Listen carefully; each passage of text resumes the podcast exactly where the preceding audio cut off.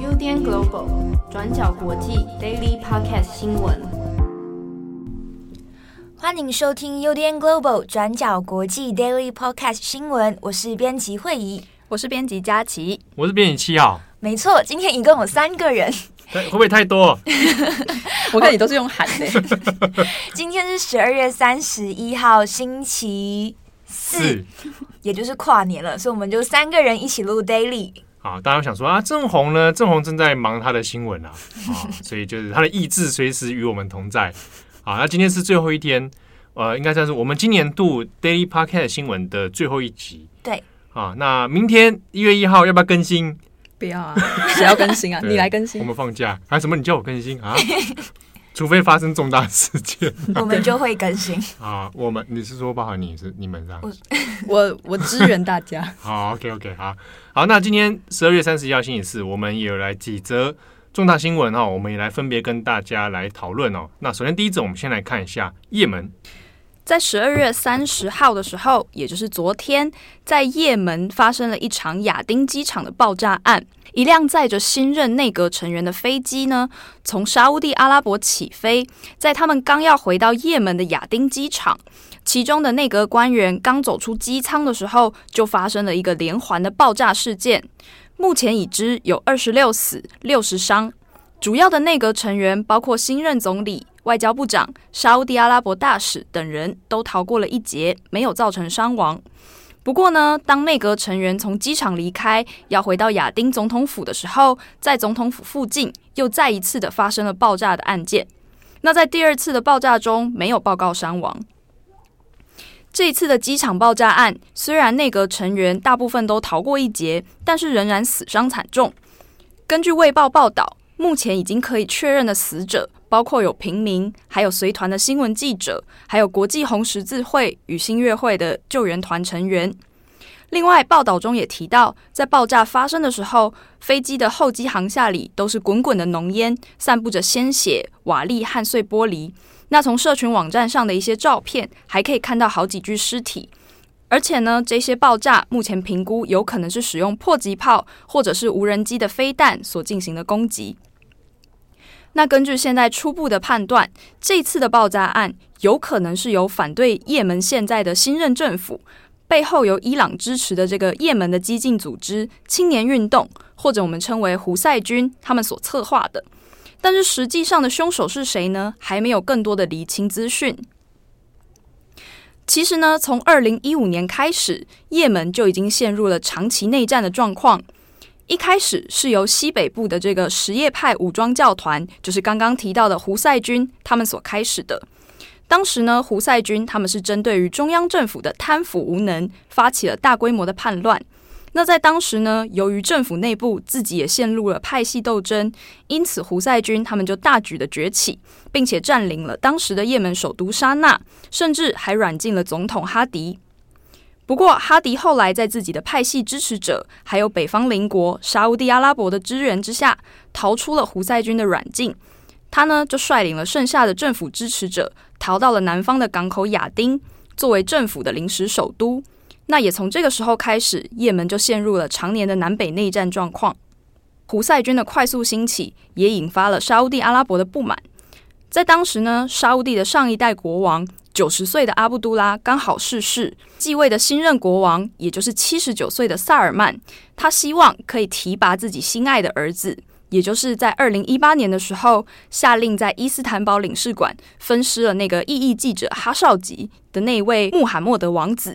那他希望提拔这位穆罕默德王子，进一步呢可以打破沙乌地阿拉伯长年以来传递不传子的王位传统。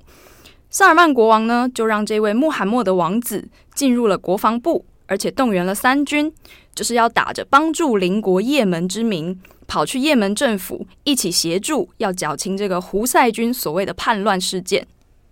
只不过呢，当时这个沙乌地阿拉伯想要远征也门的计划却没有成功，反而呢，最后直接导致了中东各国都在利用也门的内乱来达成各自的政治目的。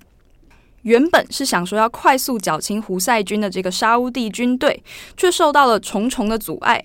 他们不止呢没有办法在短时间内打垮胡塞军，结果还让沙乌地自己的宿命敌人，也就是伊朗，有了见缝插针的机会。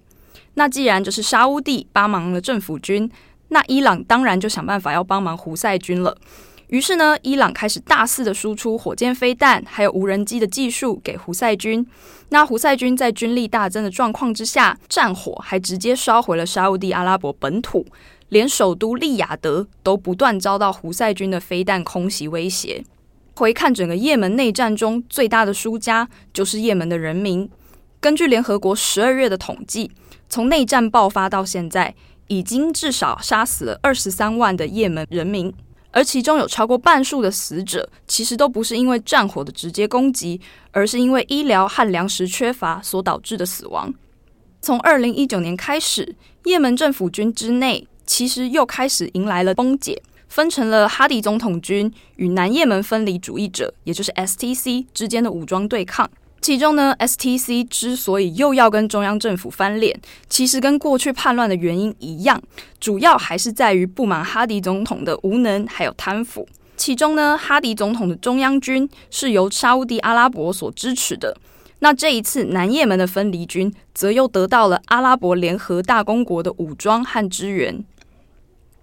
结果呢，所以看到这一次也门内战之后，连自己的政府军内部都开始分裂，那就让沙乌地阿拉伯就是一开始支持政府军的人非常的头痛。所以这一次沙乌地政府他们才开始投资了大量的资源，还有强力的施压，最后才在今年十二月促使哈迪政府和 STC 暂时和解，两边呢就勉强重组了一个联合内阁。所以这次十二月三十号的亚丁机场爆炸案，其实刚好就是这个新任的内阁，他们从沙乌地阿拉伯完成了这个团结谈判，两边呢高高兴兴的正要从沙乌地返回亚丁就职的时候发生的。只不过回看到这一次的爆炸本身，还是有一点疑点存在的，包括说第一个，目前还不确定是什么样的武器攻击。因为根据多家媒体报道呢，目前认为可能是迫击炮或者是无人机的空袭。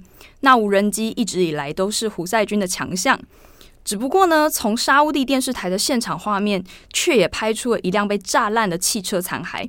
所以也有人认为说，有可能是汽车炸弹或者是自杀攻击所导致的。那另外，凶手也真的是胡塞军吗？其实还有一点模糊的空间。因为在也门的中部山区，其实也有长期存在的盖达组织，就在因为也门的内战而逐渐崛起。所以说，最后的调查结果如何，还需要再等待更多的时间才能够清楚。那第二则，我们来更新一下有关欧盟跟中国刚刚达成的最新协定。欧盟在昨天，也就是十二月三十号的时候，宣布跟中国在原则上达成了全面投资协定，我们简称为欧中投资协定。不过，这个协定目前只是完成谈判的阶段，还需要经过欧洲议会确认才能够正式生效。这个欧中协定呢，其实从二零一三年开始就开始谈判了，那谈了整整七年的时间才有了进展。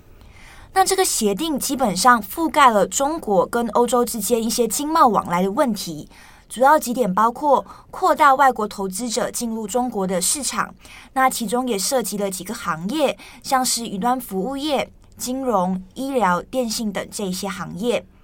这边也快速跟大家整理几个重点。首先，第一个就是这个欧中协定呢，对于梅克尔以及习近平来说有什么特别的意义？那协定是赶在二零二零年最后的两天前完成嘛？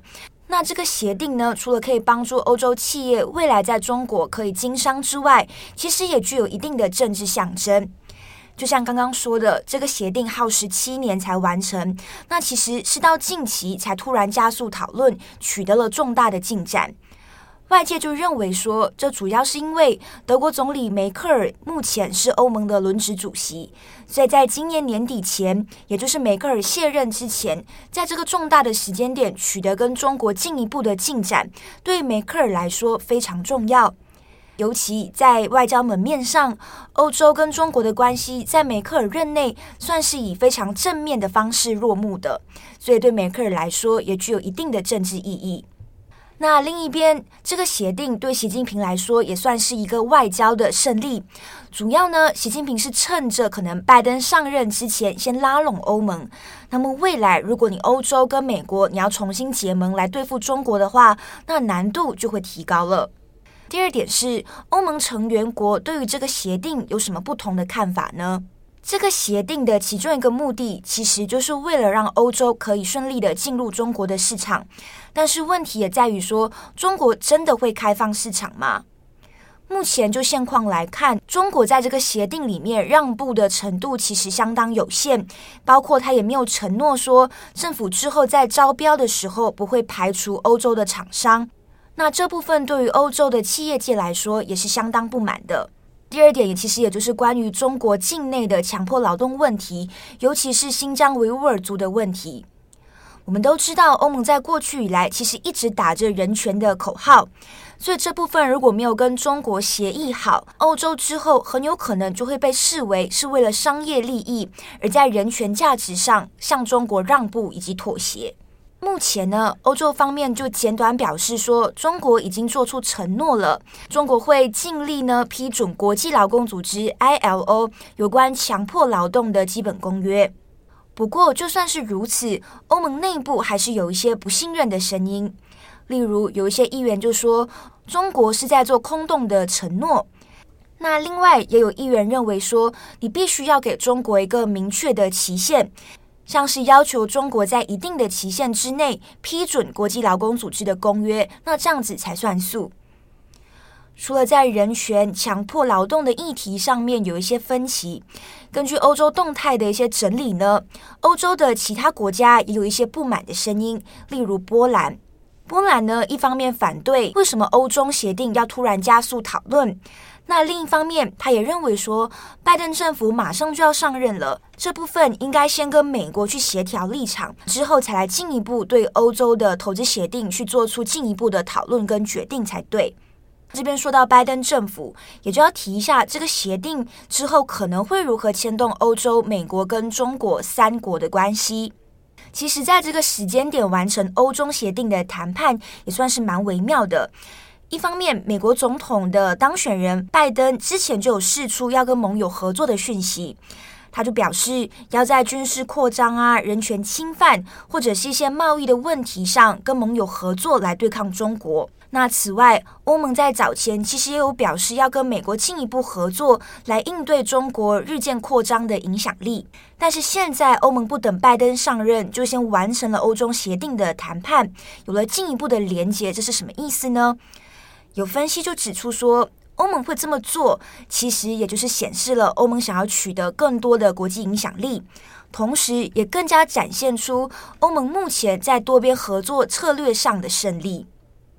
最后也要跟大家强调的是，欧中协定呢，目前只是完成谈判的阶段，这部分还需要经过欧盟二十七个成员国以及欧洲议会的确认，才能把这一些谈判的内容实际转换成法律。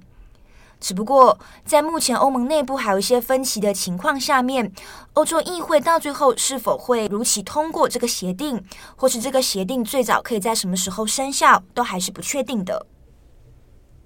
好的，那最后一则，我们来回来看美国的新闻哦。那美国方面呢，先前我们已经多次提到的关于川普的总统选举这件事情。好，那先前其实已经好几次有传出说，可能会有一些。众议员或者参议员要在二零二一年的一月份的时候，最后要进行国会承认的时候呢，想要去试图做杯葛哦，那不打算承认拜登当选这件事情。好，那其实共和党过去大佬几个呃内部的大佬呢，像麦康诺等人，其实都有已经呃在施压，或者是说已经表态说叫川普不要再继续闹这件事情哈、哦。那这个目前为止，拜登当选的应该已经是算既定事实了。好，不过最新的境况是在密苏里州的一位参议员霍利哦，Josh Holly，他现在又率先表态，他是第一个表态的参议员，说他会在二零二一年一月的时候呢，杯葛要去挑战拜登当选这件事情。好，那这件事情之所以在新闻上面变得那么重要，原因是因为他是除了他是第一个参议员表态之外呢。有可能接下来要卷动的是，会不会让其他的共和党参议员也跟进，准备要在一月份的时候杯葛？好，那这个目前还不得而知。不过我们这边讲一下，霍利这个人其实是二零一九年他在当选参议员之后呢，他是当时最年轻的参议员，现年只有四十一岁而已。那在二零一九年的时候，他其实。呃，对于中文读者来讲，可能不陌生的是，他有亲身跑去香港的街头，然后去支持香港反送中运动啊。那也有跟黄之锋见面。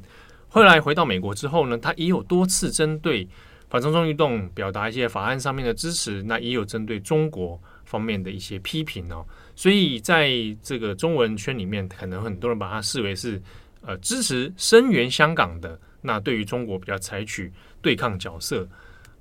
那霍利在这一次的这个发言力挺川普之后呢，当然其实党内也有一些不同意见的声音呢。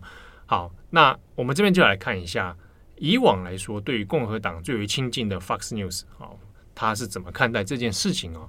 那 Fox News 的呃新闻在播报之后呢，也有做一些分析。那主要是谈到说，以现阶段来讲，不大可能再针对选举的结果做任何的方案了。这个成功率其实非常的低。好，那既然成功率这么低，为什么像 Holy 这些人，他可能还要去高调的站出来，然后去宣告说我要挑战这个结果呢？那这之中可能背后的动机在于，Holy 可能想要去，呃，我们讲说他吸收川普其他剩下支持者的那一股名气哦，那或者在政治实力上面能够再把自己往上垫高一点，所以有可能。透过这样的方式，明明知道他不大可能在做任何结果上推翻了，但是呢，在考量个人政治生涯以及个人政治声望上面，能够获得更多的支持者，那也许这样的方向是比较是政治是政治一点的算盘了。好，那相关的事件呢，其实还要看接下来的一月份，另外一个重头戏是乔治亚州啊，乔治亚州一月四号的时候将进行这个造势活动，那主要在于乔治亚州当地还有。剩下的这个选举还没有结束哦，所以川普呢也在个人 Twitter 上面就宣告了，他要去乔治亚州这边啊，那做最后的造势。民主党跟共和党双方现在在乔治亚州最后的决战呢，主要还是在争取说最后国会的过半数的问题哦，所以对两党来讲都是不可以丢失的一个重要席次。但是呢，根据相关的民调，其中有一些偏向共和党的民调里面都指出共和党。在乔治亚州的优势其实已经渐渐的失去了。那过去呢，以共和党为比较多的乔治亚州呢，这一次的选举民调里面反而比较偏向了民主党，所以现在共和党内部也感到一些危机感哦。好，那在美国新闻之外，另外一则呢，则是关于在加州，呃，英国的变种病毒呢，现在在加州有发生了另外一例了啊。先前在科罗拉多州的一例。这个无旅游史的变种病毒呢，那已经证实它是由国民兵所感染。那加州的这一个感染病例呢，它也是没有旅游史的。所以现在 CDC 部分呢，还有包含 Fauci 就对这个事情是严阵以待哦，担心说在美国本土可能已经出现了这个变种病毒的感染。那现在呢，相关的病例都已经正在隔离当中。好的，那最后因为是最后一天了，对不对？我想不知道有没有很多人会去跨年，或者是说，也许我们很多听友他人正在国外或者在什么地方，那就在家里自述。对，如果假设你有要出门的话，好吧，假设啦，啊，还是注意一下防疫。嗯，两位怎么样？像我们两个应该都是待在家跨年。对啊，我们昨天已经跟大家分享了，我们在家里吃火锅。对，吃火锅，嗯，吃火锅还不错。那我我在家里吃什么呢？我怎么知道你要吃什么？何时知道？哎，被你发现，关我什么事？我没有，我意图想要吃寿司，就是买一盘那种，是吧？Costco 那一种吗？哎，你怎么讲出人家厂商名称呢？啊，CO 什么的，鲑鱼的那个一大盘，卖很多美牛的那个，就是嗯，寿司可能是一个，火锅也在想啊，对不对啊？不然一起来嘛。这天气就是要吃火锅啊，对啊，荞麦面加压力。过年是要吃荞麦面吗？啊，对啊，日本日本吃荞麦面，我这么黄明，一定要吃荞麦面啊！好，那希望大家新的一年啊，身体健康。还有什么？你要讲是牛年吗？你还那个等还没那个等农历新年，我还以为要讲牛年吉祥，牛年吉祥话。还没身体健康了。那这一年来真的发生了很多事情、嗯、啊，那就、啊、算了啦，算了，忘记他吧。不能忘记吧，不能忘记啊！没有要记得好的可以记得，那如果不好的就让他就是过了、嗯、啊。不好的多多反省，是不是？反省。像我就是自我这个批斗、自我检讨的一个人。有写在笔记本上检讨？会会会，我会写笔记。对也对，我新的笔记本要拆封了。今天好了，感谢大家。那有任何的想法，或者你跨年都在做什么？跨年都在读我们的文章吗？啊，也是不错的一种跨年方式。好，有任何的感想或任何想跟我们编辑互动的话呢，都欢迎再透过我们的 FB 讯息或者我们的 IG 讯息来告诉我们。那不要忘记我们的 Apple Podcast 上面，如果你是使用 iPhone 的话，欢迎给我们五颗星啊，五颗星刷起来，这样给我们二零二一年心情比较好过一点。好的，那最后我是编辑七号，我是编辑佳琪，我是编辑慧仪，祝福大家二零二一快乐平安，拜拜，拜拜，要说我们明年见，啊，明年见啊，明年见，明年见，嘿嘿嘿，感谢大家的收听，想知道更多深度国际新闻，请上网搜寻 Udan Global 转角国际。